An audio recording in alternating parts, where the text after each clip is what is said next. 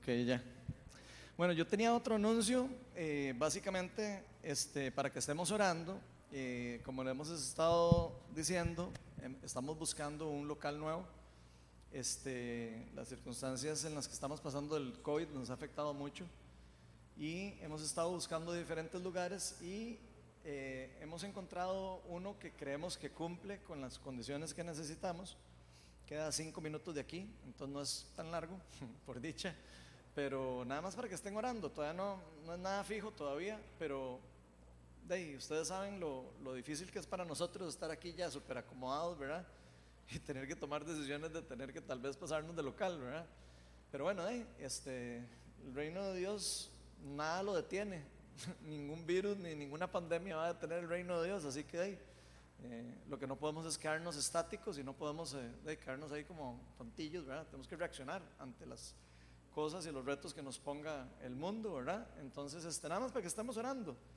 Este, eh, y que estemos orando también en general por las finanzas de todos, ¿verdad? Creo que todos estamos siendo afectados por esto. Pareciera que está mejorando un poquitito ya, ¿verdad? Esperemos de que de verdad ya esto se acabe rápido. Y nada más quería dejarles ahí eso para que lo tengan en su corazón y estén orando por eso. Bueno, primero que todo, buenas noches. Para los que no me conocen, yo soy Ronald Steinford, ya me presentaron, soy el pastor de Viña Oeste. Y hoy me toca a mí compartir el mensaje con ustedes y los que me conocen saben que ya estoy así, feliz. ¿eh? A mí me encanta eh, compartir la palabra de Dios. Y quería empezar con una pregunta. Quería saber si alguno de ustedes ha estado en algún lugar o en algún momento, obviamente de fijo, en donde de repente reciben una muy buena noticia, pero de esas son unas buenas noticias donde uno hasta que hace ¡wow! y brinca y todo, ¿verdad?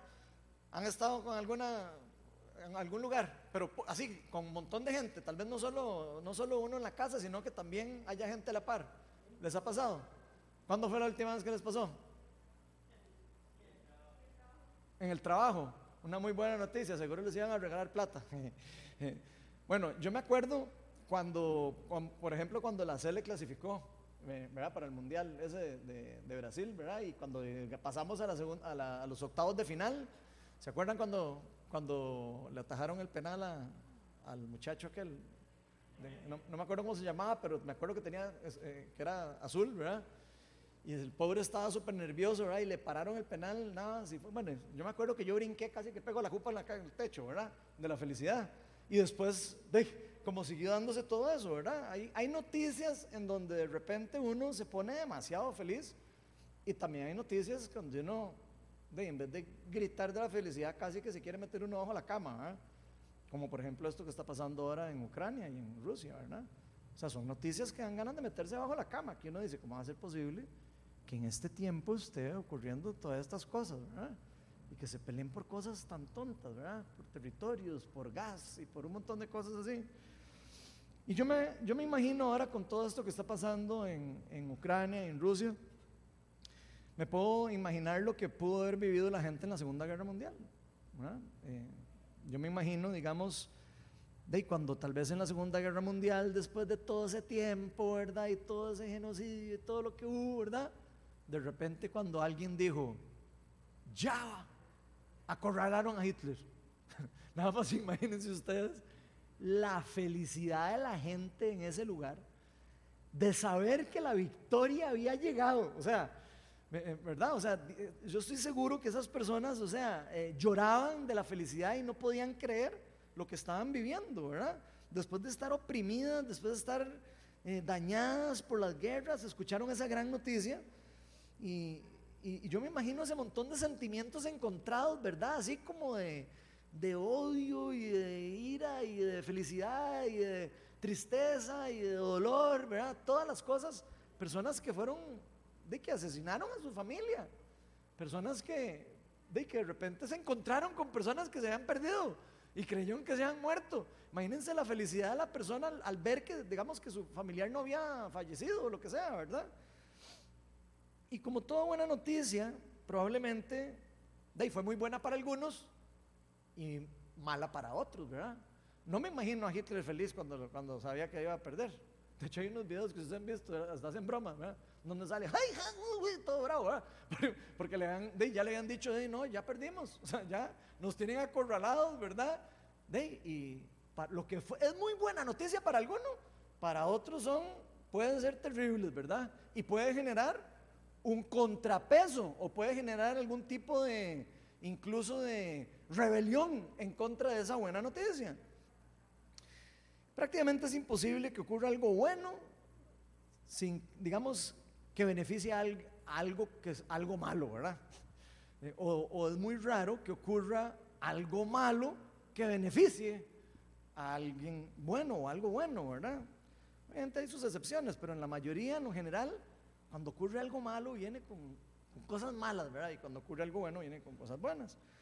Y yo creo que siempre va a haber ese choque de poderes, ¿verdad? Ya creo que hemos estado hablando varias veces en esto, aquí en la iglesia del choque de poder del reino de las tinieblas y el reino de los cielos, ¿verdad? Pero cuando el reino de Dios irrumpe en el reino de las tinieblas, hay un cierto retroceso, ¿verdad? es como si cayera una bomba, ¿verdad? Pero también hay una, como un contrapeso, hay como un contraataque a veces, puede ser que ocurra eso. Y entonces eh, el reino de las tinieblas podría también avanzar en cierta manera, ¿verdad? Dependiendo de lo que esté ocurriendo y, perjudicar al reino de los cielos, o puede pasar al revés, ¿verdad? De que, de, que fue tal el bombazo que de, retrocede el reino de las tinieblas un montón, ¿verdad? Y, de, eso prácticamente sería como matemática simple, ¿verdad? Dependiendo de dónde sea el ataque y dependiendo de qué tan fuerte sea, ahí se va para adelante, para atrás. La Biblia nos enseña que este mundo cayó en manos del reino de las tinieblas. Digo, pues si no sabían, eso es lo que pasó en el Edén, ¿verdad? Cayó el reino de las tinieblas y quedó gobernando en cierta forma, ¿verdad? Hasta que Dios quiso intervenir poco a poco, ¿verdad? Con todo lo que vemos en, en, los acontecimientos desde Génesis hasta Apocalipsis, vemos la intervención divina de Dios, ¿verdad? Vemos el irrumpir de Dios de nuevo en la tierra hasta que llega un momento clímax, si quisiéramos verlo así, ¿verdad? En donde finalmente envía a su hijo. Él decide enviar, después de enviar a los profetas, enviar a todo el mundo, ya quiso enviar a su hijo. De hecho, hay una parábola y todo que habla de eso, ¿verdad? De los viñedos que mandaba primero, primero unos mensajeros y los mataban uno por otro, pues después decidió mandar al hijo y también lo quisieron matar. Bueno, se ve que Dios hace una intervención, ¿verdad? Eh, para, invadir este reino de tinieblas, ¿verdad? Que estaba casi que gobernando ahí en fiesta, ¿verdad? Y ese fue un momento que marcó el inicio de esa venida del reino de Dios al mundo en el que vivimos. ¿Qué mejor noticia que eso, verdad? Ya lo hemos hablado en otras charlas parecidas. El creador del universo, el creador del ser humano, que lo creó a imagen y semejanza de él mismo, de tomó la decisión de hacer un paso y dar inicio a un fin podríamos dar el a, decir que vino a ser la intervención del inicio del fin de la guerra, si lo quisiéramos ver así, porque ahí marcó un momento particular, parecido como en la Segunda Guerra Mundial, cuando le dicen a Hitler que ya, de que ya está listo, no lo habían matado, pero ya se sabía que ya le quedaban los días contados. Entonces sabemos que de, eso es algo parecido a lo que ocurrió y lo que está ocurriendo todavía. Pero estas noticias de la, de la excelente, eh, el Evangelio, ¿verdad? Que de hecho es lo que significa, buenas noticias, vino acompañada no solo de esa gran noticia para ustedes y para mí, de que, de que Dios vino y, interrumpió aquí o, metió mano, ¿verdad? Sino también vino de la mano con un encargo que está del lado de nosotros, los hijos de Dios, ¿verdad? A quienes él escogió, a quienes Él rescató entre de, la muerte eterna, ¿verdad? A quien les ha dado el privilegio de llamarse hijos de Dios, a quienes les ha dado herencia dentro del trono de la gracia, a quienes les ha dado también eh, cierto papel de llamarse embajadores del reino de Dios, que son los hijos de Dios, ¿verdad? Y nos hizo un gran llamado a nosotros. Hizo un llamado de llevar un mensaje, ese mismo mensaje que él empezó a predicar por medio de Juan el Bautista, de arrepiéntanse porque el reino de los cielos está cerca, ¿verdad? Después empezó Jesús a predicarlo, ¿verdad? También arrepiéntanse que el reino de los cielos está cerca. Y después, cuando Jesús muere en la cruz, resucita entre los muertos, nos dice, toda autoridad se me ha entregado y ahora sí, vayan ustedes y, vayan a, hacer, a dar ese mensaje. ¿eh? Nos envía a nosotros. Prácticamente nos envía como heraldos de ese nuevo mensaje o esa buena noticia que teníamos que de, parte de Dios. ¿De ¿Por qué Jesús hace esto? Porque él sabía que él venía a empoderar al pueblo, iba de vuelta al Padre, pero que iba a haber un empoderamiento que le iba a dejar del Espíritu Santo. De hecho, después a los discípulos les dice, no salgan de Jerusalén todavía, espérense a que venga la promesa del Padre y cuando venga la promesa del Padre ahí sí salgan. Manda el poder del Espíritu Santo y mientras nosotros esperamos la próxima venida para culminar el proceso del establecimiento del reino, que va a terminar eh, con lo que inició por medio de Cristo y seguido por la acción de la iglesia respondiendo al llamado de Cristo. ¿Y eso qué es lo que hace? Nos hace a nosotros partícipes de un gran plan que Dios tiene para el mundo. Nos hace en cierta forma, como les dije, mensajeros de su mensaje, eh, somos portadores de ese mensaje hacia el, hacia el mundo y también portadores del poder que Dios entregó a nosotros por medio del Espíritu Santo. Y por supuesto eso tiene montones de implicaciones que son demasiado importantes para nosotros como iglesia. Y hoy vamos a estar hablando de alguna y algunas de esas implicaciones. Por eso la charla de hoy la titulé Cuando portamos el mensaje de vida. Y vamos a invitar al Espíritu Santo para que nos abra el entendimiento para que quite cualquier bloqueo que pueda haber alrededor de nosotros para recibir lo que Él quiere decirnos hoy. Espíritu Santo, Jesucristo, Dios Padre, Señor, nos dirigimos hacia ti, Señor, y te pedimos para que descienda tu reino. Te pido para que me llenes con tu Espíritu Santo, Señor, para que pueda proclamar lo que tú has puesto adelante de mí por medio de tu palabra. Señor, te pido para que abran los ojos de todos los que estamos aquí, los ojos espirituales y los oídos naturales y espirituales. Te pido para que podamos entender la importancia de cuando nosotros somos portadores de ese mensaje tan importante que tú nos has entregado a nosotros, Señor. Ese mensaje que da vida, ese mensaje que promete un cambio, promete una transformación y promete vida eterna. Todo eso te lo pedimos en el nombre de Jesús. Amén. Bueno, vamos a estar leyendo el libro de Hechos de los Apóstoles, entonces vamos a estar en el libro, en el capítulo 5, y vamos a leer del versículo 12 al 33. Es un pasaje un poco largo, pero no importa. Ya ustedes saben que a veces las charlas, bueno, a veces no, casi siempre mis charlas son largas. Entonces vamos a empezar con el versículo 12 y les leo, y ustedes pueden leer ahí en la pantalla. Dice así, por medio de los apóstoles ocurrían muchas señales y prodigios entre el pueblo. Y todos los creyentes que se reunían de común acuerdo en el pórtico de Salomón, y todos los creyentes se reunían de común acuerdo en el pórtico de Salomón, perdón. Nadie entre el pueblo se atrevía a juntarse con ellos, aunque los elogiaban. Y seguía aumentando el número de los que confiaban en el Señor. Era tal la multitud de hombres y mujeres que hasta sacaban a los enfermos a las plazas y los ponían en camillas para que al pasar Pedro, por lo menos su sombra cayera sobre alguno de ellos. También de los pueblos vecinos a Jerusalén acudían multitudes que llevaban personas enfermas y atormentadas por espíritus malignos y todas, escuchen bien eso, todas eran sanadas. Ojo, ¿verdad? Todas, no algunos, todos eran sanados. El sumo sacerdote, eh, vamos a ver, sí, 17, el sumo sacerdote y todos sus partidarios que pertenecían a la secta de los saduceos se llenaron de envidia. Entonces arrestaron a los apóstoles y los metieron en la cárcel común. Pero en la noche, un ángel del Señor abrió las puertas de la cárcel y, lo sacó. Vayan, les dijo, presentes en el templo y comuniquen al pueblo todo este mensaje de vida.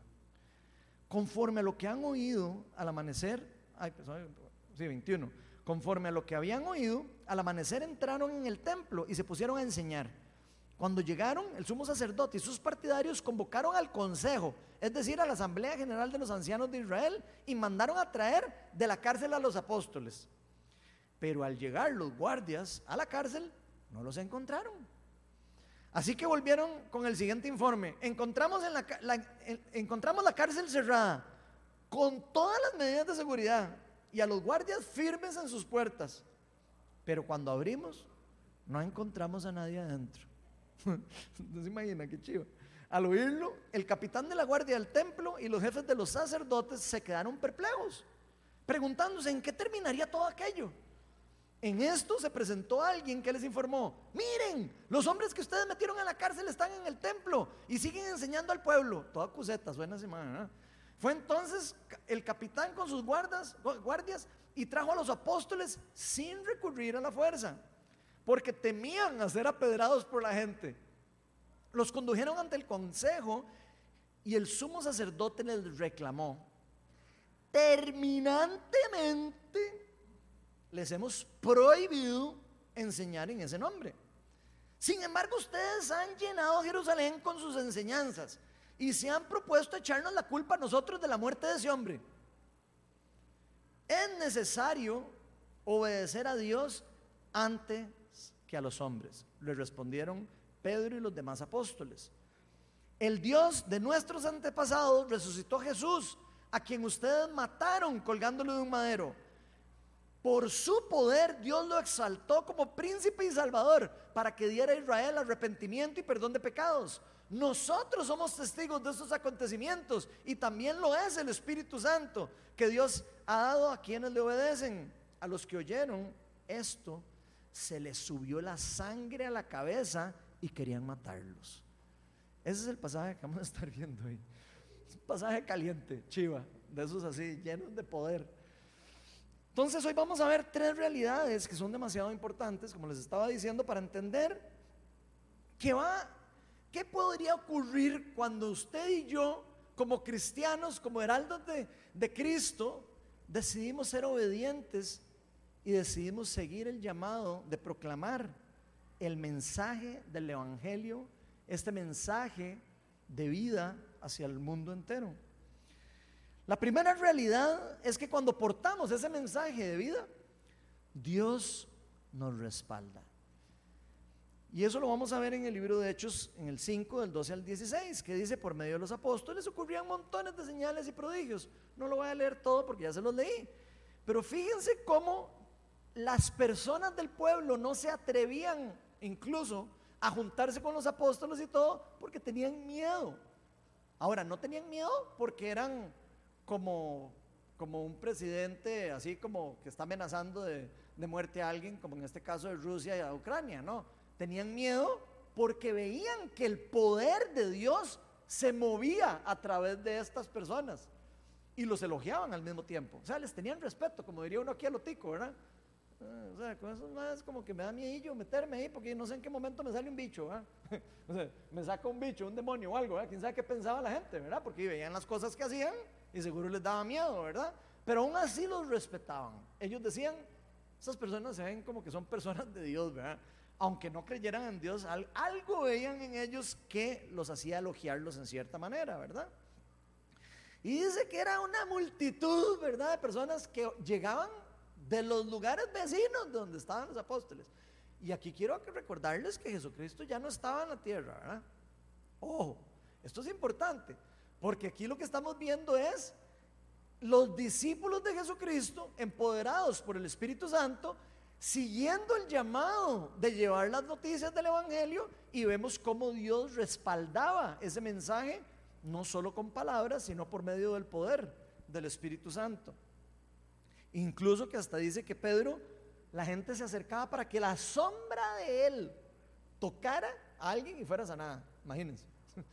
Imagínense el, la, identidad que tenían estos apóstoles y estos discípulos de Jesucristo, que ellos se creyeron completamente el mensaje que les dijo Jesucristo, donde les dijo, ustedes van a hacer cosas mayores que yo. No se lo dejaron ahí como, ah, sí, eh". y es que no, es que era Jesús, ¿verdad? Cuando estaba aquí, no. Ellos se creyeron el mensaje y estaban haciendo la tarea. Entonces yo no sé si a ustedes les llama tanto la atención como a mí estos versículos, porque yo quiero que se imaginen esto que está pasando en este lugar. Y quiero que se lo imaginen como si fuéramos nosotros, aunque hayan pasado años después de todo esto que pasó. Probablemente estaban súper emocionados ellos, ¿verdad? Pero al mismo tiempo me imagino que tenían dudas. ¿Hasta dónde llegar? Vea que habían amenazas, ¿verdad? Habían amenazas de terminantemente prohibido que hable de ese Señor, ¿verdad? Y ojo, eso no era jugando, estamos hablando de los que mataron a Jesús, ¿verdad? No estamos hablando ahí, eh, ahí cualquiera, ¿verdad? Que le está diciendo, hágame el favor y por favor no me hable de ese muchacho. Casi que les está diciendo, ah, terminantemente prohibido, habla o va a terminar en lo mismo, ¿verdad? No lo dice así, pero yo me imagino que ellos se asustaron, ¿verdad? Y se asustaban. Tan es así que en Hechos 4, si ustedes leen, ellos se van asustadísimos en una de estas. Y tiene que venir otra vez un empoderamiento del Espíritu Santo para que ellos se les quite el miedo, ¿verdad? Entonces vemos ahí como que todo este, toda esta buena noticia y todo este enfrentamiento entre el reino de Dios y el reino de las tinieblas siempre genera una contraparte en cierta forma, ¿verdad? Y que después el poder del Espíritu Santo puede tal vez volver otra vez a echar para adelante a las personas para que sigan luchando por la obra del Evangelio. Entonces, pero yo quiero que ustedes se acuerden, y yo también, de que estas personas no eran no era como cualquier tipo de persona eh, normal. O sea, estos no eran como, como tipo Paulos. Vemos que Pablo era un galleta. Pablo era de fariseo, miembro del Sanedrín, estudiado por Gamaliel, o sea, era un galleta. Pero estos los, los apóstoles eran pescadores. Pedro, Jacobo y Juan eran socios. Se lo pueden leer en el Evangelio de Lucas. eran socios, eran pescadores. Eran personas que no estaban preparadas eh, en la ley ni en estas cosas. Pasaron tres años con Jesús, recibieron entrenamiento, recibieron discipulado, recibieron, recibieron el poder de Él. Claro, se equivocaron, claro, 800 mil veces. Usted lee la Biblia y se da cuenta y dice, ay, qué baboso Pedro, ay, qué baboso el otro, a cada rato. Pero vean lo que ocurre después de un tiempo en que ya ellos fueron discipulados, fueron empoderados y fueron enviados. Ve, es completamente una persona antes y después, lo que estamos viendo. Vemos a un Pedro que ya sabe quién es él. Un Pedro que ya sabe que su sombra puede sanar a un enfermo. ¿Ok? Entonces no perdamos de vista esto. Ellos en algún momento abandonaron a Jesucristo. ¿Ah? Estas personas que están sanando personas por medio de su sombra, abandonaron y rechazaron a Jesucristo. Y a veces nosotros que a veces nos jalamos algunas tortas y a veces rechazamos a Cristo, ¿verdad? Creemos que somos ya inmerecedores de poder ser usados por Dios para llevar el Evangelio y las buenas noticias a otras personas, ¿verdad? Y adivinen qué, eso es parte de lo que hace el enemigo para hacernos creer que no podemos jugar, que no tenemos la capacidad y que no se nos ha dado autoridad ni poder por parte de Dios y además también que Dios no nos perdona. Y eso lo que hace es, por supuesto, detener el avance del reino de Dios. Los discípulos, yo estoy casi seguro que ustedes les hubieran preguntado a ellos, ¿usted cree que, usted, que su sombra va a poder sanar a un enfermo? Casi que se los ha puesto. Aquellos decían, ah, no, eso es solo Jesús. Tal vez yo pueda llegar ahí, ahí entre, todos orando, ¿verdad? Después de haber estado con él tres años. Pero imagínense lo que era el poder entender que solo la presencia del Espíritu Santo en ellos podía hacer una obra tan maravillosa como sanar a todos los enfermos que llegaban a pedir sanidad. Y por eso es que durante todo el tiempo de su ministerio Jesús les decía una y otra vez, a cada rato, si ustedes tienen fe, todo lo van a poder hacer. Y ponía ejemplos loquísimos. Si con solo que usted tenga la fe como una semillita mostaza, usted puede decirle a esta montaña, muévase de aquí para allá y se mueve. Y si uno oye eso y uno, ah, qué exagerado. No, eso es lo que decía Jesucristo. Ustedes van a poder hacer lo que se propongan. Eso sí, si se dejan guiar por el Espíritu Santo y se dejan de guiar por esa mentalidad humana de ustedes y nuestra que tenemos, de que a veces creemos que no somos suficientes, de que no fuimos entre, eh, que, no estamos capacitados, que no recibimos ni siquiera el Espíritu Santo, puede ser que ni siquiera lo hayamos creído, aunque lo, aunque sepamos o lo que sea, puede ser que en nuestra mente eh, nos gane, ¿verdad? Esa mentira del enemigo de que no podemos hacer eso. Él nos dijo que íbamos a hacer cosas mayores. Clarísimo, Jesucristo. Y eso lo que nos enseña es que cuando usted y yo somos obedientes y portamos el verdadero mensaje del Evangelio, el mensaje de Dios, Dios nos va a respaldar. Eso es una verdad. Esto precisamente es lo que hacían los discípulos de Cristo. Proclamaban el Evangelio y ¿qué hacían? Lo proclamaban y lo demostraban. Ellos decían, el reino de los cielos está cerca y no le decían, y verá qué bonito que es. Y ya. Le decían, el reino de los cielos ha llegado aquí, así que levántate y anda. Eso es lo que hacían. Digo, lean la Biblia, ¿verdad? Pedro, cuando llega al templo, le dice al que está sentado en la iglesia, no tengo oro ni plata, pero lo que tengo te doy. Levántate y anda. Esa era la, fe que tenían ellos. ¿Ok? Yo me pregunto, ¿cómo será la fe que tenemos nosotros?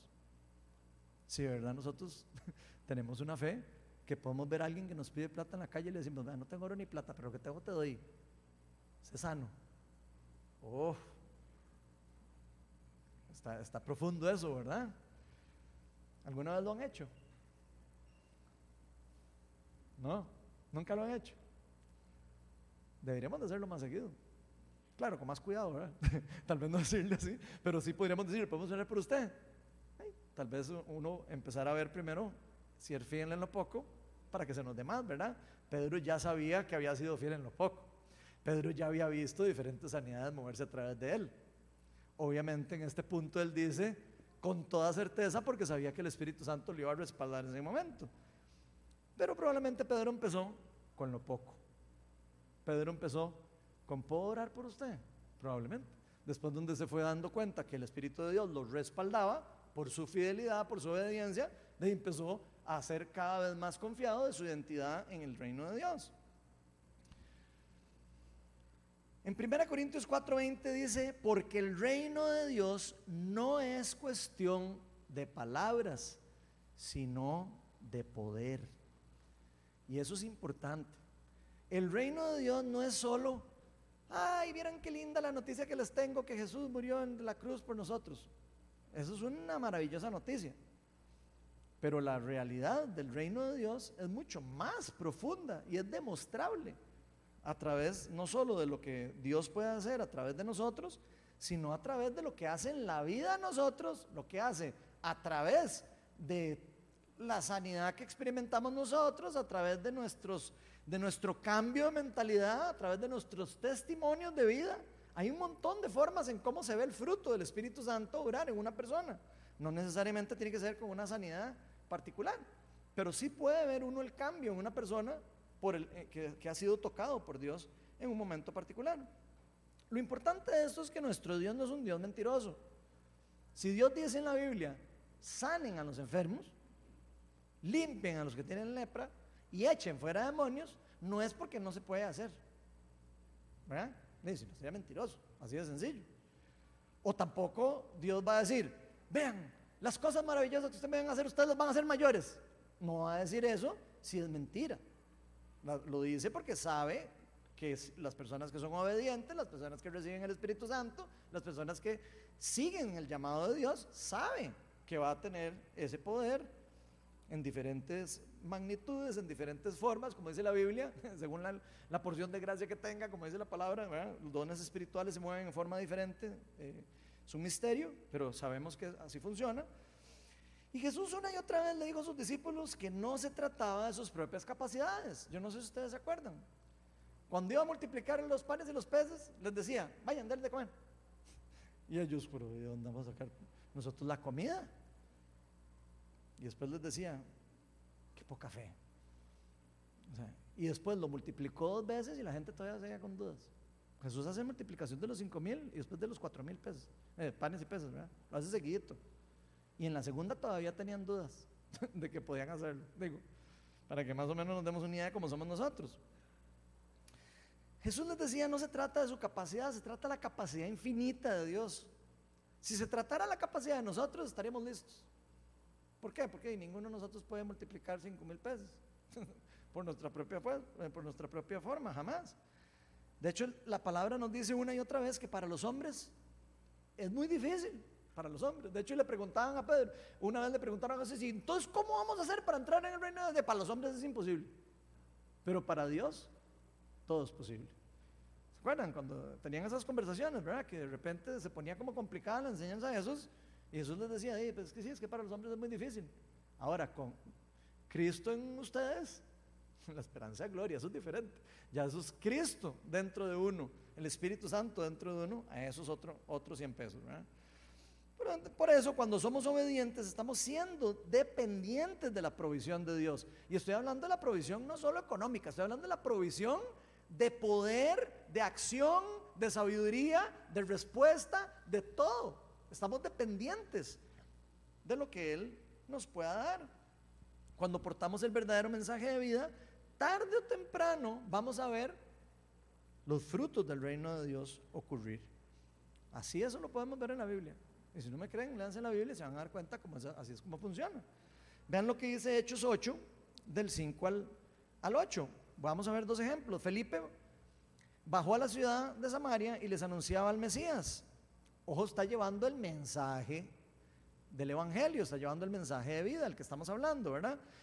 Al oír a Felipe y ver, ojo, y ver, no solo estaba proclamando, sino estaba demostrando el reino. Al oír a Felipe y ver las señales milagrosas que realizaba, ¿quién las realizaba? Felipe por medio del Espíritu Santo, por supuesto. Mucha gente se reunía y todos prestaban atención al mensaje.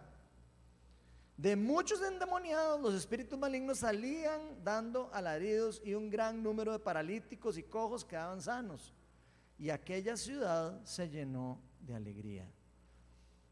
Ahora, alguno de ustedes podría decir, ¿y ese no será el apóstol, Felipe? ¿Y ese no será mejor, que solo será que solo los apóstoles? Para mí que solo los apóstoles. Yo sé que más de uno ahí está pensando eso. ¿ok? Vea lo que dice Hechos, Hechos 6.8. Mismo libro de Hechos, poquito antes. Esteban, que no era apóstol, era discípulo de, apóstol. Esteban, hombre lleno de la gracia y del poder de Dios, eso está en Hechos 6.8. Hombre lleno de la gracia y del poder de Dios, hacía grandes prodigios y señales milagrosas entre el pueblo. Entonces vean que aquí estamos viendo apóstoles discípulos de apóstoles. Y si ustedes estudian, Lucas 10 y Lucas 9, Jesús envía a los, a los 12 apóstoles y vuelven felices echando fuera demonios y sanando enfermos y todo. Y en Lucas 10 manda a 72 personas, no manda a los 12 apóstoles. Y todos en Lucas 10 vuelven fascinados porque venían echando fuera demonios, sanando enfermos. O sea que el Espíritu Santo se mueve no solo a través de los apóstoles, se mueve a través de todos los discípulos de Cristo. ¿Ok? Entonces, si vemos los ejemplos de estos discípulos, obviamente sin contar todo el montón de ejemplos que hay de esto de la Biblia en los apóstoles. Veremos que Dios respalda a todos los que se proponían llevar ese mensaje de salvación, ese mensaje de vida, ese mensaje de verdad a todos. La sombra de Pedro sanaba enfermos, le da autoridad después. Y ojo, que en este caso de, de Esteban hizo grandes milagros y prodigios entre el pueblo y como les dije, no era apóstol, y la gente reconocía que en Esteban había algo especial. Si ustedes lo ven cuando lo apedrean, incluso se ve que, que se abre el cielo y todo. ¿Ustedes han visto esa parte? O sea, hay que leer eso para verle impresionante cómo se movía el Espíritu Santo y cómo se mueve a, través de nosotros, pero siento yo que nos hemos ahí como, como apagado como iglesia, en cierta forma, ¿verdad?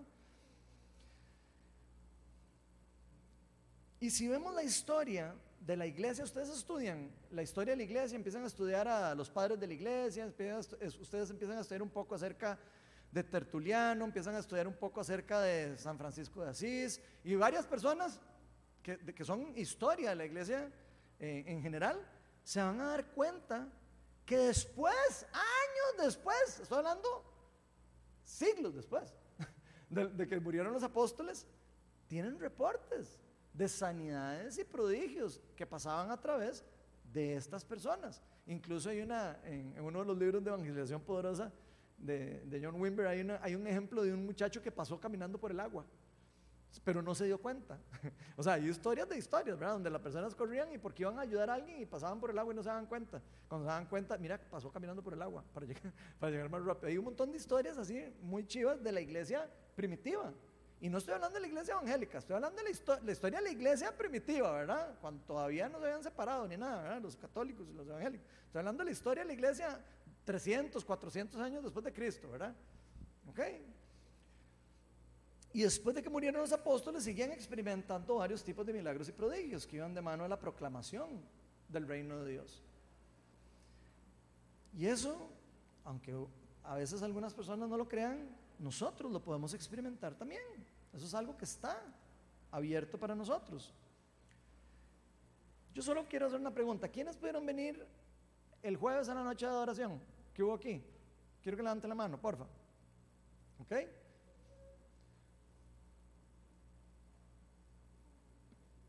¿Alguno de ustedes vio lo que ocurrió el jueves? ¿Qué ocurrió el jueves? Nos dividimos a, orar en grupos, adoramos, nos dividimos en grupos, hicimos siete grupos. Y en diferentes grupos hubo liberaciones demoníacas. Hay, gente que estaba aquí que nunca había visto eso. Sentados aquí en grupitos de siete. Y algunas personas decían, uy, chiva, ya yo llevé el discipulado de oración y ya llevé esto y todo. Incluso hasta Alba comentó, me, me acuerdo de eso. Alba lo ha llevado dos veces y lo está llevando y todo. Y ella decía, pucha, yo solo había visto y todo, pero experimentarlo. Puña, ya es diferente, ¿verdad? Ella pudo experimentarlo. Otras personas que estaban aquí pudieron experimentarlo también. Y personas que nunca lo habían experimentado. Personas que ni siquiera han llevado a los discipulados. Entonces, qué chiva, ¿verdad? O sea, qué chiva ver que cuando uno proclama el Evangelio y lo demuestra, Dios respalda lo que uno está haciendo. Es una prueba viva de lo que estamos hablando. La pregunta que yo me hago es, ¿será que la iglesia ha dejado de hacer lo que tiene que hacer? ¿Será que la iglesia se, eh, se ha estructurado tanto que, que, ahora creemos que es, la iglesia es venir aquí a cantar y después oír a Ronald a la charla o a John o al otro? y después irnos de vuelta para casa y todos felices y gloria a Dios. Yo no creo que eso sea la iglesia de Cristo. Y creo que eso probablemente es lo que esté pasando, de que muchos de los que estamos aquí no, no, experimentamos, no, experimentamos eso. No lo hemos visto, no lo experimentamos y, y tal vez decimos, qué lindo, qué chiva, pero, pero es que era que no tengo tiempo para ir el jueves. así somos, ¿verdad? Y yo me hago la pregunta, ¿Será que la iglesia está completamente enamorada con el mensaje que se le fue otorgado para proclamar? Esa es una pregunta que todos como iglesia deberíamos de meditar. La segunda realidad es que cuando portamos el mensaje de vida, el mundo nos va a perseguir. Eso es, pongan la firma. Yo sé que hay alguien en algún lado que le dijo a usted, ay, usted ya se hizo cristiano, es que es tan lindo ay, es tan hermoso el cambio. Sí, estoy diciendo que sí, sí, sí, pero no es la vida toda perfecta y que entonces nunca más le vuelve a pasar uno nada, ni problemas, ni nada, y entonces ya me hice cristiano y entonces todo flor de rosas, de todo, así no funciona. Y el que les venda eso, les está vendiendo una, un falso mensaje del Evangelio. Así de sencillo, aunque no lo quieran entender. En la Biblia se ve lo que le pasó a todos los que estamos hablando que se creyeron el mensaje del Evangelio y lo que les pasó, ¿verdad? Digo, yo no vi a ninguno ahí con Ferraris y con megas iglesias y con un montón de cosas. Yo no vi ninguno de esos. Lo que veo es persecución y, dificultad y sí, victorias del reino y todo, y sanidades y todo. Pero que la pasaron rudo, la pasaron rudo. ¿O no? El mundo los persiguió. Los perseguía. Los cristianos tuvieron que huir de Jerusalén. Por eso se, expandió el Evangelio, de hecho. Se esparcen los cristianos con la persecución que hubo, los mataban. Decían, usted es cristiano, prohibido que sea cristiano, córtenle la cabeza a ese. Y los quemaban a los cristianos. Estudien un poquito de eso para que vean. Los quemaban y los pegaban en las paredes. Ustedes se imaginan lo que es eso. Esa era la persecución que había para los que predicaban el Evangelio de verdad a los que se atrevían a decir yo soy cristiano en contra de un gobierno que era no cristiano. Eso es lo que ocurre. Y eso, señores, está pasando en el mundo. En Costa Rica no, porque Costa Rica estamos un, un país súper privilegiado y súper pura vida, por algo así, ¿verdad? Pero en otros países, gente, hay personas que les cortan la cabeza, que violan a los hijos y todo por ser cristianos. Esa es, lo que, esa es la realidad del choque de poderes entre el reino de Dios y el reino de las tinieblas. Vean lo que dice Hechos 5 del, del, 17 al 20. El sumo sacerdote y todos sus partidarios, o todo ahí el reguero religioso en ese momento, que pertenecían a la secta de los saduceos, se llenaron de envidia. ¿Por qué se llenaban de envidia? Porque ellos enseñaban puras palabras, enseñaban lo que conocían, pero no experimentaban la verdad de lo que predicaban. Predicaban de un Dios que no conocían, proclamaban un reino del cual no eran parte de. Nunca habían experimentado la presencia de Dios, probablemente. A ese nivel. Tenían envidia porque las personas seguían a Pedro y a todos los demás que eran sin estudios. Ellos eran fariseos, estudiados, se sabían la Biblia de memoria. Digo, vean el, el contexto en el que está esto. Y entonces arrestaron a los apóstoles, los metieron a la cárcel. Pero vean las cosas que ocurrían. Dios mandaba un ángel y los sacaba de la cárcel. ¿Ustedes se pueden imaginar eso? La locura. Ahí se volvieron locos, ¿no? Casi se vuelven locos. ¿De qué? ¿Cómo fue que se escaparon esos manes? Después en Hechos 5, el 24 al 28 dice que el mismo capitán del templo va y le avisa a los, a los, a los sacerdotes y se quedaron perplejos, no sabían, ¿eh? ¿cómo fue a ser que se desaparecieron? Si estaban los guardas, estaban todo el mundo ahí. Y después dicen, miren, los hombres están ahora predicando otra vez en el templo. Ah, ah pucha ya les dio miedo, ¿verdad? Eh, ahora fueron así como con más cuidado, a ver por qué estaban ahí, ¿verdad? Y los mandaron otra vez al consejo y ahí es donde les prohíben enseñar en el nombre de Jesucristo. Y además, sabiendo que ellos fueron los que mataron a Jesucristo, o fomentaron que, se, que mataran a Jesucristo, tras de eso dicen, ay, y le están diciendo a todo el mundo que es culpa a nosotros. O sea, también están mintiendo. Luego más adelante se nos dice que los, que, vamos a ver, luego más adelante, que los apóstoles les dice la verdad de Dios a los fariseos, el pasaje nos termina diciendo, en Hechos 5:33 dice, a los que oyeron esto se les subió la sangre a la cabeza. O ven la envidia y lo que lleva el ego religioso, lo que puede hacer. Una persona que está enseñando algo que no está teniendo poder, contra alguien que está enseñando algo que tiene poder y la envidia que está dándole a la persona a tal punto que quiere matarlo. Y dice que, la persona está siguiendo al, mismo Dios, ¿verdad? Oh, ¿cuál es la diferencia? Uno de los dos no tiene el Espíritu de Dios, definitivamente. el Espíritu de Dios no puede hacer a una persona pensar tan siquiera en matar a una persona por envidia. Ahora, no podemos poner de vista también que seguir a Cristo no siempre va a traernos la respuesta positiva de todo entorno, como yo les estaba diciendo hace un rato. De hecho, cuando predicamos este evangelio verdadero, cuando predicamos la palabra de verdad, cuando enfrentamos, lamentablemente a veces hay que hacerlo, cuando enfrentamos algo con la verdad, de ahí puede, puede haber un choque de poderes. Y es bastante normal que haya resistencia y rechazo. Más bien, como decía el otro día José, que estábamos hablando, más bien, preocúpese usted cuando usted no lo rechaza. o sea, preocúpese si usted habla de Dios y todo el mundo, porque algo, algo no está predicando de la verdad. Digo, el evangelio de verdad va a producir que la gente a uno no lo quiera, lo detesta. De hecho, Jesús dijo que, que al que estaban rechazando era él, ¿verdad? Y que a nosotros nos iban a rechazar por eso. El otro día un amigo me estaba preguntando, creo que, no sé, no me acuerdo quién fue el que habló, pero en el estudio bíblico salía, eh, ¿por qué será que a los malos no les pasa tantas cosas? me salió ese cuento, ¿no se acuerdan? Y, de, la, y la respuesta es muy sencilla, ¿verdad? Tal vez a uno le parece como complicada de entender, pero es muy sencilla. ¿Para qué Satanás va a hacerle daño a la gente que ya sabe que está perdida? ¿Para qué? Mejor le hace resistencia a los que no están perdidos. y hace que menos se puedan acercar a Dios, ¿verdad? Viendo que les está yendo mal. Sea tonto, yo me hago cristiano y me matan a un hijo, mejor, mejor no me hago cristiano. ¿Me explico? Definitivamente el reino de las tinieblas, eh, tonto no es. ¿verdad? El reino de las tinieblas eh, no solo no es tonto, sino que no se ataca a sí mismo, ¿verdad? Como dice Jesucristo. Entonces, Cuando cada uno de nosotros proclamamos el Evangelio y somos obedientes con nuestro llamado, y cuando hablo del llamado, hablo de las obras que Jesucristo nos mandó hacer.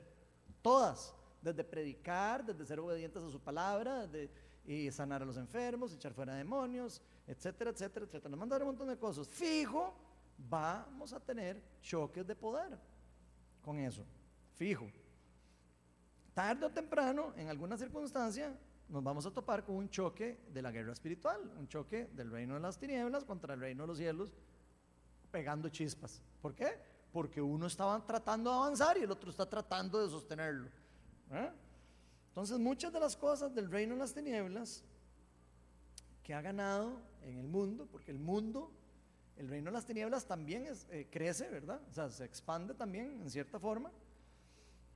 De va a ser muchas de las cosas que esas cosas ya se han ganado, véanlo como una conquista, véanlo como si hubieran soldados buenos y malos peleando, ¿verdad? Todo lo que el reino de las tinieblas ha ganado, no lo va a querer perder tan fácilmente. Y cuando el reino de los cielos, que somos los hijos de Dios, que ya venimos empoderados por Jesucristo, que ya empezó a plantarse con Jesucristo, y venimos a invadir el lugar que está siendo gobernado por el reino de las tinieblas en un momento particular, ahí ni qué va a pasar. Ay, sí, pase adelante, llévese todo mundo. Obviamente que no. Van a tratar de defender el territorio que tienen, van a tratar de defender lo que ellos ya se han ganado tiempo atrás. Es una guerra y guerra por las almas. Aunque no lo queramos entender así, esa es la triste realidad. Y eso nos pone a nosotros en una condición de rechazo en mundo, nos pone en una condición eh, hostil en un mundo, porque el mundo en el que estamos está gobernado, cierta forma, por el reino de las tinieblas. Entonces, cualquier cosa que nosotros decimos, cualquier cosa que nosotros digamos del, del Evangelio, es un ataque a la estructura demoníaca o de poderes celestiales, como quieran ver, que está siendo atacada en ese momento. Y eso definitivamente nos puede llevar a sentir rechazo de personas, a, que no les caigamos también a la gente, porque muchas de las cosas, de las prácticas, de las cosas que vivimos, de las eh, eh, prácticas comunes, de, incluso hasta de las, eh, ¿cómo se llama eso? La cultura son cosas que están arraigadas no en los principios del reino de Dios, sino en el principio del reino de las tinieblas.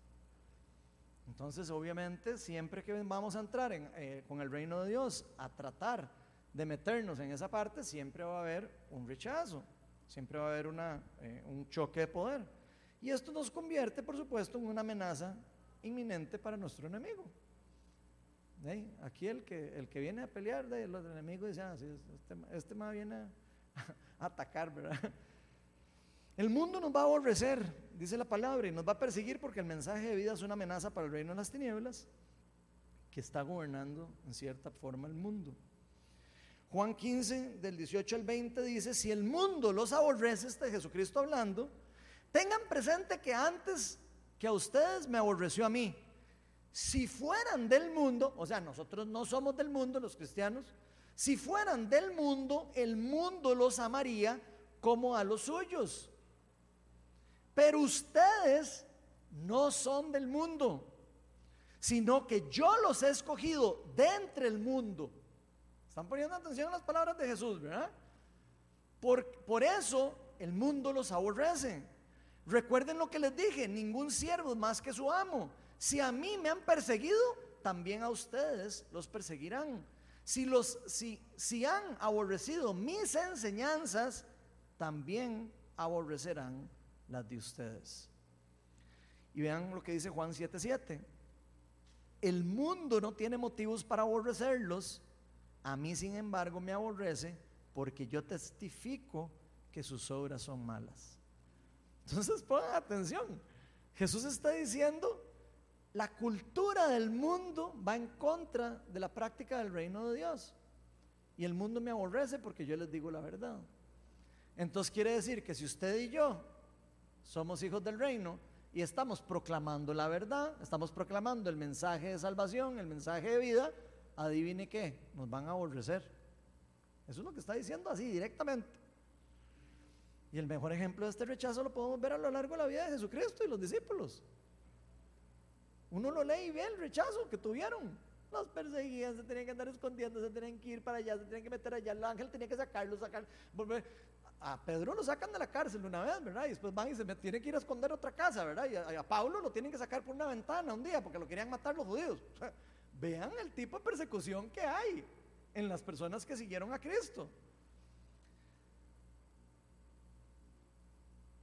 De hecho, la Biblia nos dice que, que Jesús nunca pecó. Y uno diría, pero, pero ¿por qué? Si alguien tan bueno, yo tan bueno, que he estado tan bueno y que me acerqué a Dios y que ahora estoy leyendo la Biblia todos los días, y tan lindo yo, ¿por qué me ataca a mí el reino de las tinieblas? Y atacó a Jesús. Vamos a atacarlo a uno. ¿Ah?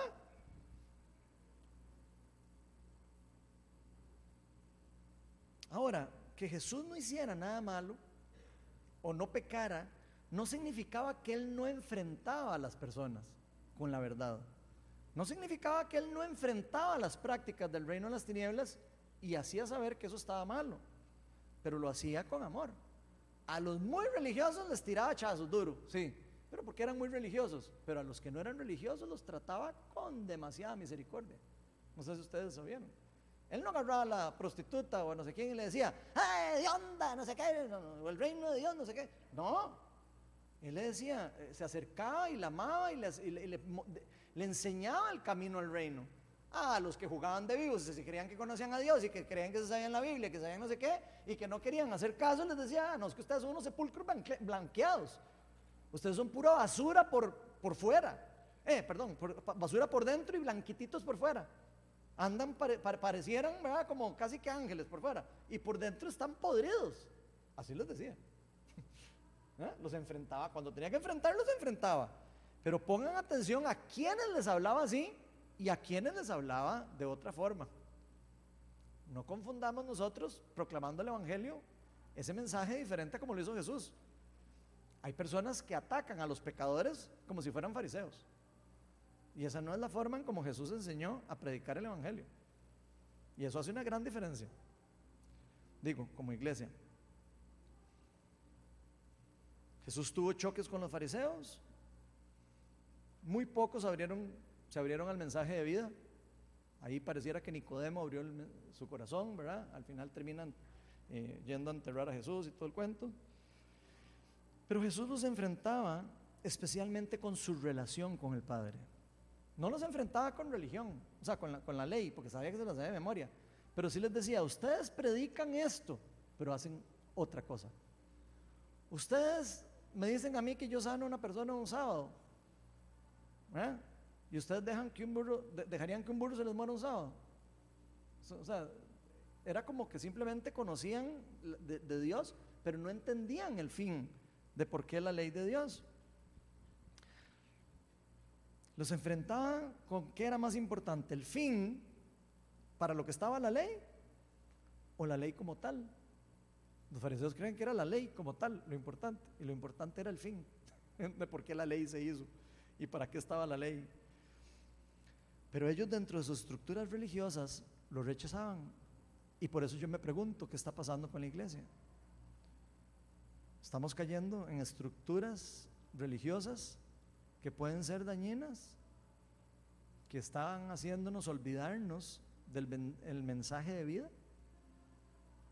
¿A qué le estamos dando más importancia? ¿A una estructura o a un fin del Evangelio? Creo que eso es una pregunta que también tenemos que meditar todos.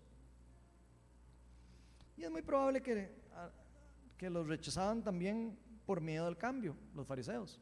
Ellos sabían que Jesús venía estaba atacando cierta, cierta, en cierta forma la forma en como ellos interpretaban la ley, ¿verdad? Porque la ley no la atacaba a Jesucristo, estaba atacando la forma en como ellos interpretaban eso. Y, lo que ellos, y, lo que atacaba mucho era la relación, la falta de relación que ellos tenían con Dios. Ellos le daban más valor a la, práctica religiosa más que a la relación genuina y verdadera con Dios Padre. no le dan importancia a lo que la ley realmente transformaba los corazones, si se aplicaba de la forma correcta. El mundo nos va a aborrecer y nos va a perseguir porque el mensaje de vida lleva a un cambio que va contrario a la cosmovisión del mundo. Está alineada a la cosmovisión del reino de Dios, a la cultura del reino de Dios. Y eso por supuesto va a llevar a ciertas separaciones con las tradiciones del mundo.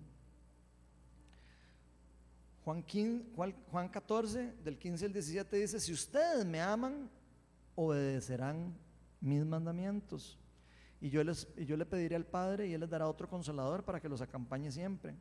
El Espíritu de verdad, a quien el mundo no puede aceptar porque no lo conoce. No lo ve ni lo conoce. Ojo.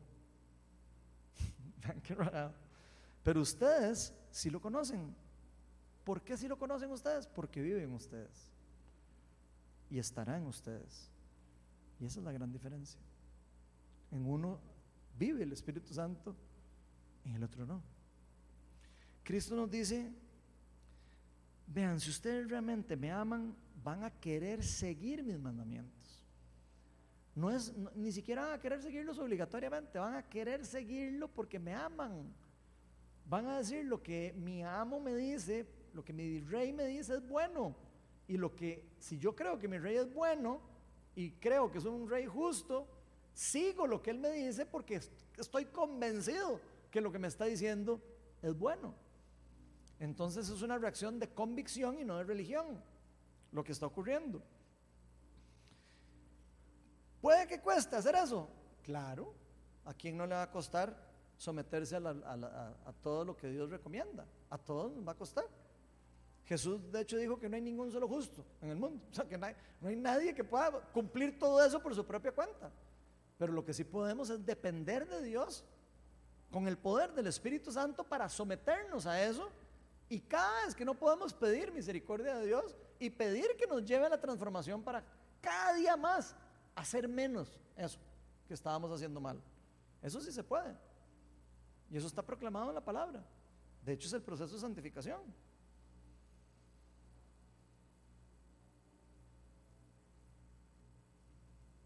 Pero para eso hay que estar dispuestos a morir a nuestros deseos. Uno no puede someterse al Espíritu de Dios y someterse al Espíritu de uno también a la misma vez. Para eso hay que morir a los deseos de nosotros y empezar a depender de la provisión de Él empezar a entender que Él sabe más que yo, que Él sabe más que nosotros. Y a depender del Espíritu de Dios actuando en nosotros, depender más de Él y menos de nuestra propia inteligencia. Y eso solo se puede hacer con ayuda de Dios. Eso no se puede hacer a puro conocimiento. Eso no es una cuestión de palabras, como decía Pablo, es una cuestión de poder. Es una cuestión de, intervención divina del Espíritu Santo. Para eso sí, hay una parte que nos toca a nosotros, el soltar el ego, el soltar esas ganas de control, de controlar todo.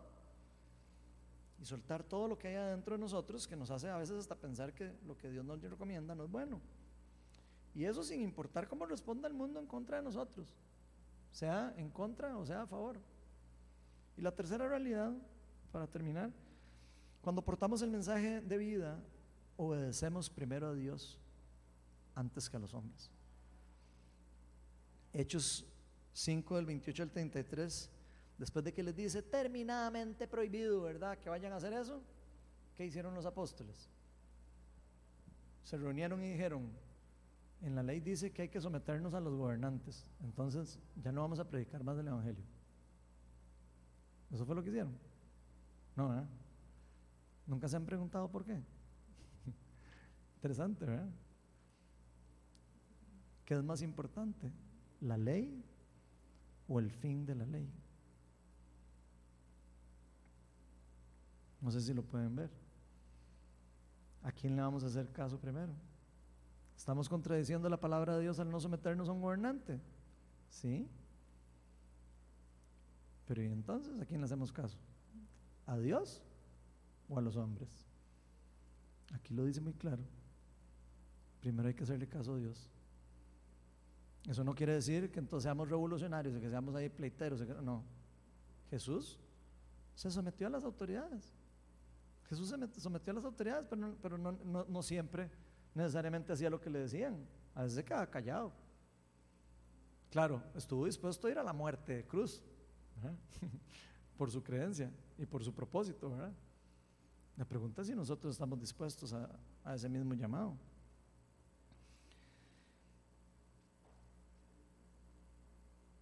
Y eso es una línea delgada con respecto a qué nos sometemos nosotros. Pero en este ejemplo, los fariseos, que eran la autoridad sobre el pueblo judío, querían que los apóstoles dejaran de predicar ese mensaje. ¿Eran o no eran autoridad de ellos? Por supuesto.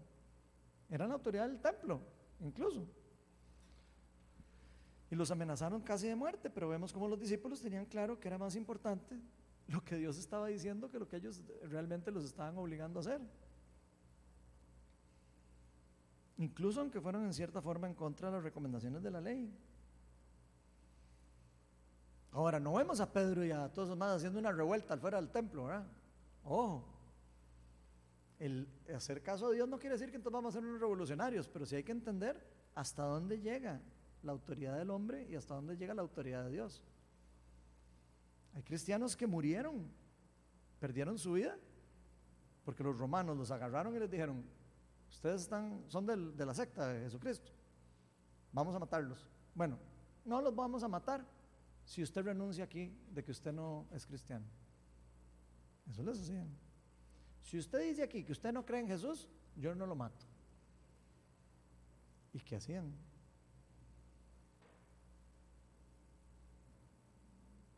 los mataban. Porque decían, yo no voy a renunciar a mi fe. Eso no, ahí no se está sometiendo a las autoridades al final.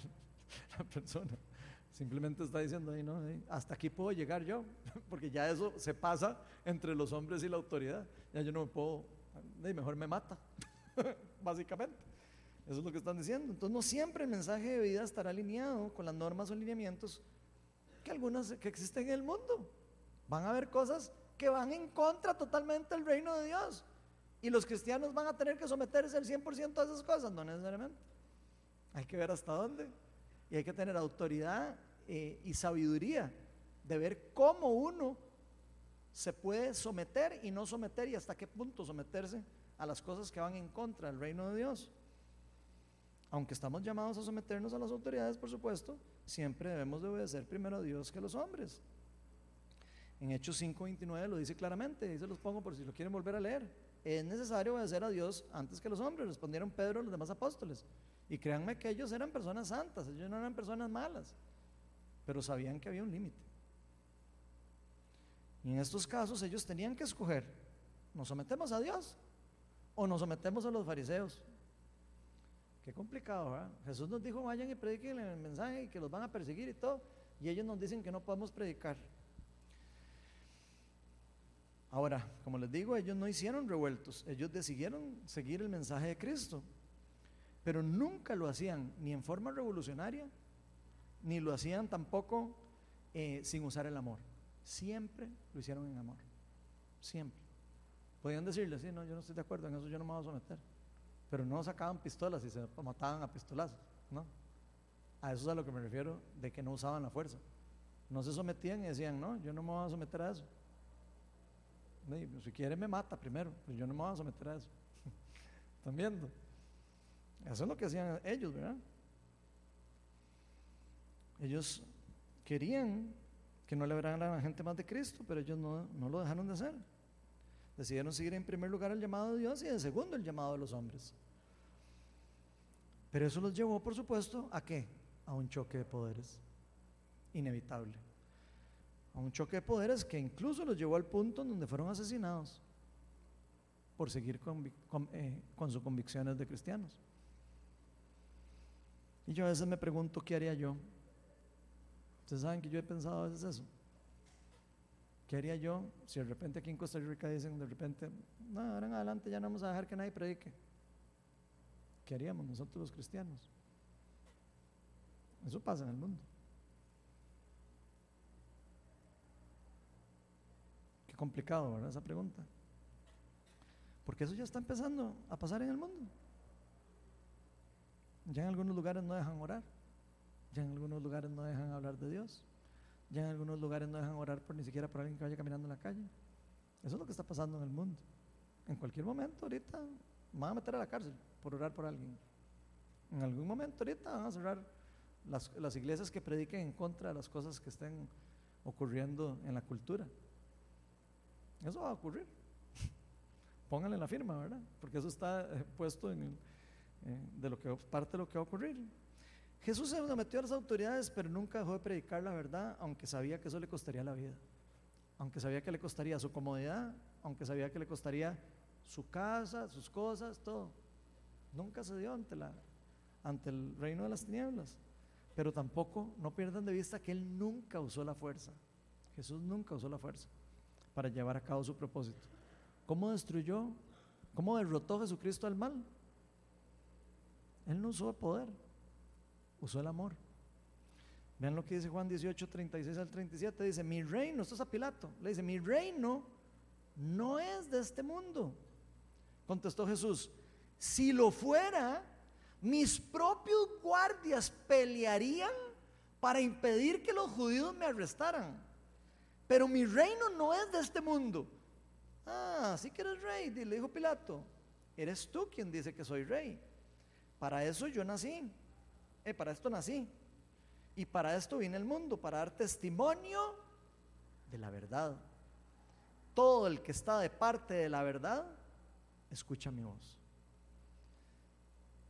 De esa forma, Jesús no se sometía a las autoridades, pero decía la verdad. Y eso lo llevó a la muerte, tarde o temprano. Y ojo que aquí Jesús sabía que él iba a, él iba a morir. Incluso Pilato le dice, ¿usted sabe quién soy yo? En otro evangelio lo dice, ¿usted sabe quién soy yo? Usted me podría decir, a mí aquí yo lo, lo podría dejar irse. Y Jesús no le contesta. Vean qué increíble. Jesús tuvo el poder ahí de para decirle, mae, perdóneme, mae, está bien. Ya, ya, ya, ya, no va a seguir diciendo que soy el rey de los judíos. Hubiera podido mentir, hubiera podido dejar de predicar el evangelio y se hubiera salvado. Pero no lo hizo. Ven qué interesante. La pregunta que yo me hago es, ¿qué vamos a hacer nosotros? Los representantes de Cristo en el mundo. Jesús tenía claro que él había venido a entregar su vida por el mundo. Y él tenía claro que él podía usar el poder que él quería. Nada más era hacer así y probablemente hubiera venido los ángeles de Dios. Pero no lo hizo. Él tenía muy claro que su reino no era de este mundo y que este mundo se regía por un reino diferente, en donde la batalla se iba a ganar en una forma diferente, por medio del amor, por medio de la proclamación y la demostración del reino de Dios, nunca por la fuerza. A Pedro le dijo, cuando, cuando lo vinieron a arrestar, le dijo, le cortó la, la, oreja a un soldado y le dijo, sabe, sabe, sabe. El que mata espada muere espada. Jesús no quería y ni pretende que los cristianos peleen una guerra de esa forma, pero sí pretende que defendamos el reino de Dios con convicción, con amor, con convicción de los valores, de los principios del reino de Dios pero nunca con imposición a la fuerza. Y eso solo lo vamos a poder hacer con, ayuda del poder y con el convencimiento del Espíritu Santo. Pero esto no sería posible obedeciendo a los hombres. Solo lo vamos a poder haciendo si obedecemos a Dios. Vamos a ponernos todos de pie y quiero cerrar con una breve conclusión. Porque si hay algo que usted y yo podamos estar seguros, es que si hemos recibido el Evangelio de Jesucristo, ya hemos sido llamados a portar el mensaje de vida. Un mensaje que está siendo necesitado en todo el mundo no solo aquí en Costa Rica, en todos los lugares del mundo. Tal vez puede que usted y yo no, no nos sintamos preparados para hacer eso, vemos el ejemplo de Pedro y los apóstoles y de Esteban que, que simplemente fueron mártires y dicen, o, pensamos, ay no, no, ay no, yo, eso no yo, yo no llegaría a eso. No sé qué es lo que pensemos cada uno de nosotros, lo que sí creo es que si hemos puesto la fe en Cristo, tenemos el poder, tenemos la autoridad y tenemos el llamado de ser obedientes a Él. Puede tal vez que no nos sintamos empoderados. Pidamos poder. Nuestro Dios es un Dios poderoso y al que pide se le da. Y el que va a usar el poder para proclamar el reino de Dios, adivinen qué, se le va a dar. Ahora, si no lo vamos a usar, no lo pidamos, porque probablemente no se nos vaya a dar. Puede que nos dé miedo perder cosas del mundo, puede que nos dé miedo que lo que digan de nosotros en el trabajo por pensar diferente a la cultura. Pero finalmente la palabra nos recuerda que nuestra tarea es proclamar el mensaje de la verdad, el mensaje de vida, el Evangelio.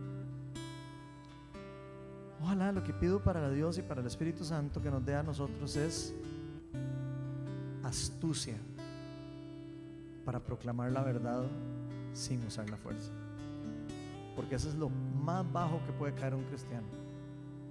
Usar la fuerza para obligar a alguien a creer lo que nosotros creemos.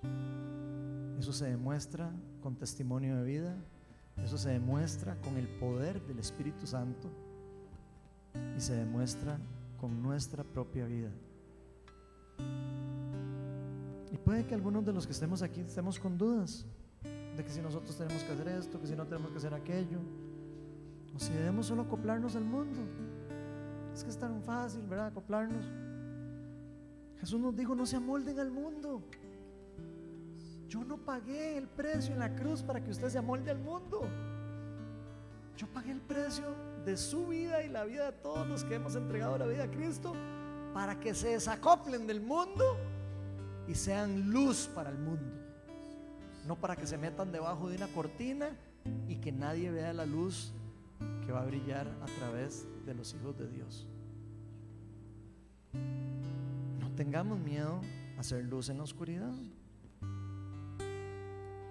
Si usted y yo, que fuimos llamados a hacer luz, que fuimos encargados a multiplicar la luz para que otras personas vean la luz, no lo hacemos, ¿quién lo va a hacer? Y nos vamos a quejar. Ah, es que este mundo está solo lleno de tinieblas. Y claro, si la luz que Jesús vino al mundo dijo, yo soy la luz del mundo, y después dijo, ustedes son la luz del mundo y no son luz para que se escondan, sino para que estén en arriba en las colinas y sean vistos. Si no hacemos eso, por supuesto que lo que va a gobernar es la tiniebla. Cuando usted y yo decidimos seguir por convicción las instrucciones de Cristo, lo que implica es que realmente amamos a Cristo. Jesús lo dijo. ¿Quién es el que me ama? El que hace sus mandamientos, mis mandamientos suyos y me sigue.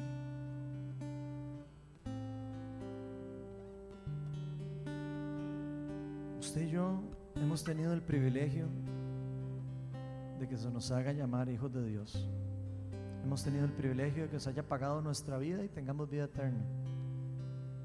Pero eso no fue solo por lo que Cristo vino y murió por nosotros. Nosotros tenemos una tarea, tenemos un llamado y somos responsables de, también de lo que ocurra con nuestros dones, nuestras habilidades y las cosas que Dios pone en nuestras manos. Ojalá que no venga Dios mañana y nos diga a cada uno de nosotros, a ver, ¿y usted quiso? Ay, es que viera que yo estaba ocupado viendo Netflix. Ojalá que no porque lamentablemente eso lo que va a demostrar es que no amábamos a Cristo. Y una de las formas en cómo se dan los frutos del reino, cómo se evidencian, cómo se aprecian y se manifiestan a través de nosotros, es claramente cuando usted y yo decidimos proclamar el mensaje de vida, cuando portamos el mensaje de vida. Vamos a invitar al Espíritu Santo que nos siga hablando, voy a pedirle que cierre sus ojos un momento. Los que quieran, obviamente no es obligatorio.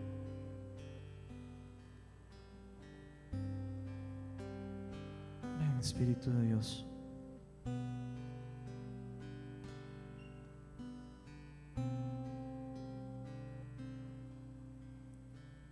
Padre, así como los apóstoles oraron en Hechos 4 y los discípulos a quienes los amenazaron y les dijeron que no siguieran predicando en el nombre de Cristo. Señor, ellos no se levantaron y pidieron quita a los gobernantes, quita a estos fariseos. Ellos te pidieron poder. Ellos dijeron, Señor, danos poder y quítanos el temor para poder seguir el llamado que tú nos has dado. Así que ven Espíritu Santo. Te pedimos que nos des poder. Te pedimos que nos quites el temor.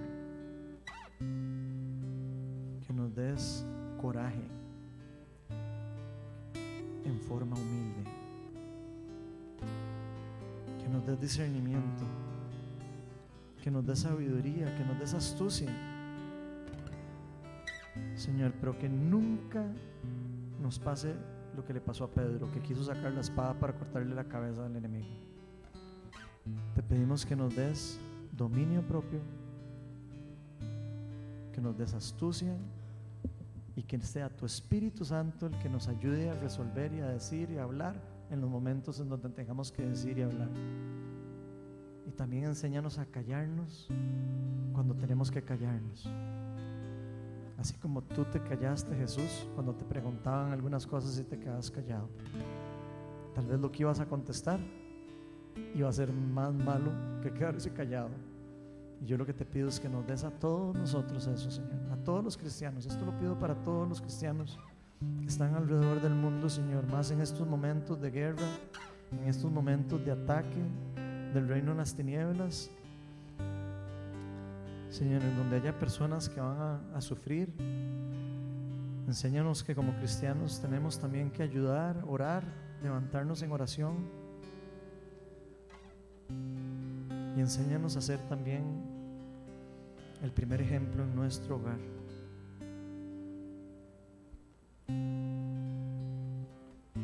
Y aquí voy a hacer uno o dos llamados. Que lo quiera contestar lo puede contestar. No es obligatorio, por supuesto. Pero si hay alguien que se ha estado sintiendo rechazado por estar predicando el Evangelio, si hay alguien que se ha sentido atacado o que ha estado perdiendo amigos o que ha estado perdiendo familiares o que ha tenido problemas con su familia o con conocidos por predicar el Evangelio, voy a pedirle que pase adelante para orar y pedirle empoderamiento, Dios, para usted. En Espíritu Santo.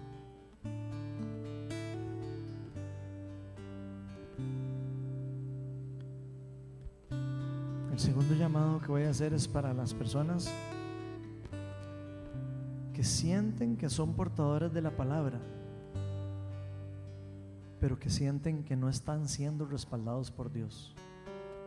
Pongan atención a esa, a segunda. Que han estado proclamando cosas y que sienten que Dios no los ha respaldado para demostrar lo que están proclamando. Si ese es el caso suyo, pase adelante, recibir oración. Y vamos a pedir empoderamiento del Espíritu Santo también para usted. Y el tercer llamado